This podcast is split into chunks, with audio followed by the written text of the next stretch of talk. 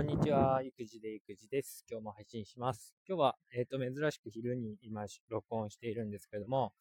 えっ、ー、とですね、今日は、えー、本当に縁あって、え漫画家の棚園正一さんという方のお話を聞くことができました。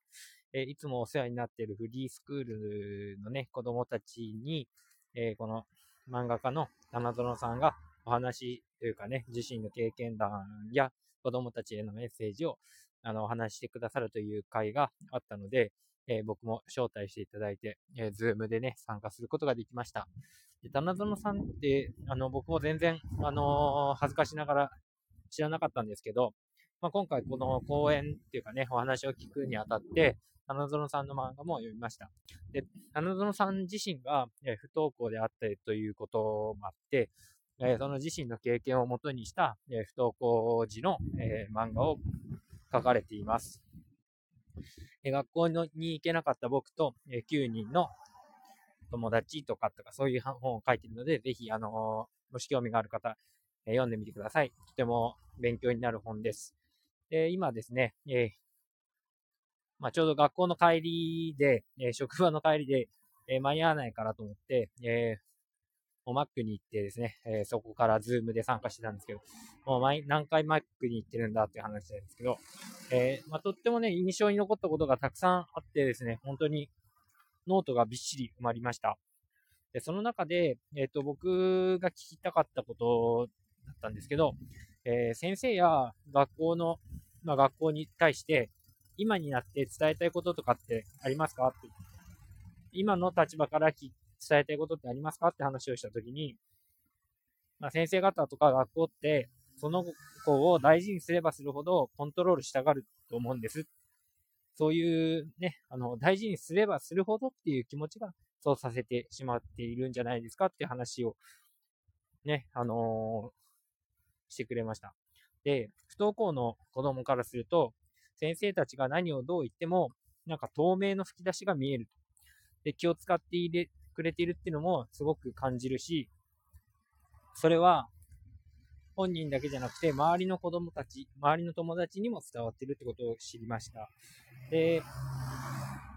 それによってまた特別扱いされたり、なんかこう、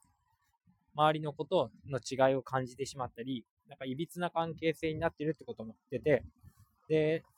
一つ覚えているということが、えっ、ー、と、学校に行った時に、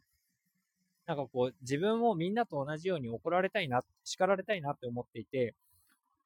叱られる子たちと一緒に廊下を走ったことがあるそうです。で、それで、えっ、ー、と、みんなと一緒に罰を受けて、なんかこう、10分間前習いをして、えー、立たされるみたいなことがあったみたいなんですけど、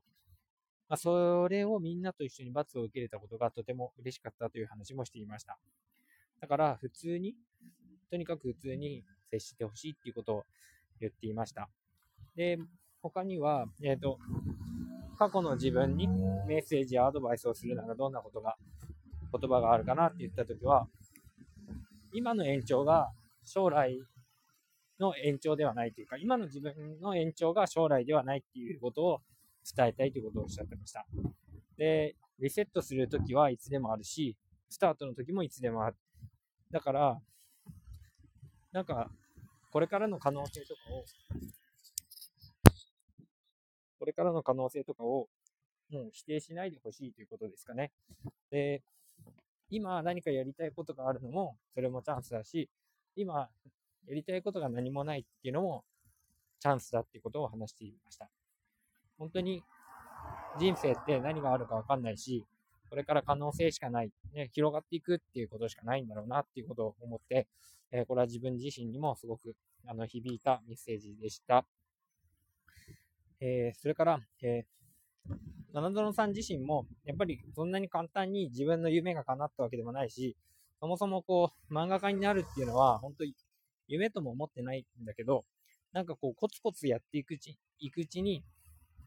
たまたまなんかチャンスがやってきて、そこで無理と言わずに、まあ、飛び込めとしてきた結果が、えっ、ー、と、今の結果になっているっていうことも話していました。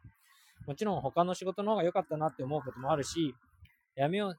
やめようかなって思うと、また何かね、その次のチャンスが巡ってくる、仕事が来たってな、なんてこともあったということで、やっぱりね、あの、こう、努力と比例しない仕事ではあるけ、あったりとか、あとはまあやっぱりこう、他の人との比べ、比較とか、やっぱり才能の違いとかに打ちのめされることもあるけど、やっぱりこうコツコツやっていく中で、チャンスが巡ってくるってこともお話しされていたので、なんかね、今、まさにこう、毎日習慣化とか、えー、カヌーとか、えー、育児とか、なんか、本当日々の積み重ねなんですよね。なんかその中で、うん、なんかこう、次のステージが見えてくるっていうか、次のステージに行けるっていうことかな、なんてことも思うから、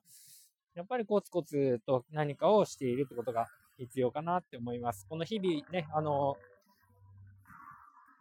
なんかこう変わっていく、まあ、毎日の中で悲観的にならずに、なんかこう自分の今の人生を楽しみながらやっていくってことが大事なんじゃないかな、なんてことを感じたところです。えー、今日は今ですね、えー、なんかこう自分の興奮が冷めやらぬうちにこう録音してしまいたいなと思って、あのー、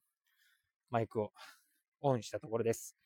まあ、なるようにしかならないってことも言っていたので、うん、なんかこうね、変に悪あがきしてるっていうか、もうしょうがないのかななんてことも思います。なんかね、いろんな経験をしている人の話を聞くって本当に勉強になるなとも思うし、なんか漫画家と教員って、なんかこうちょっと違う分野なのかもしれないけど、それでもなんかこう生き方とか働き方とか、なんかこう人間関係とか、えー、夢を追っかけるとか、なんかね、学ぶことはいっぱいあるな、なんてことを思いました。えー、今日はそんなところで、えー、午後の配信ということで、えー、撮っています。えー、ぜひ皆さんも機会があれば、棚園正一さんの本を読んでみてください。え、僕も応援したいと思います。そして僕も、え、なんかね、こうなんか今、この本に縁があるというか、絵本の制作なんかもしていたいなと思っているので、なんかこの勢いを うまく活かせたらいいななんてことも思ってるんで、ここでね、えー、ちょっとガッとなんかやってみたいなっていう風な気持ちにもまたね、後押ししてもらえた気がします。えー、頑張っていきたいと思います。では、えー、楽しみながら、えーやっていきたいと思いますので、皆さんも楽しく毎日を過ごしていきましょう。では、お先に失礼します。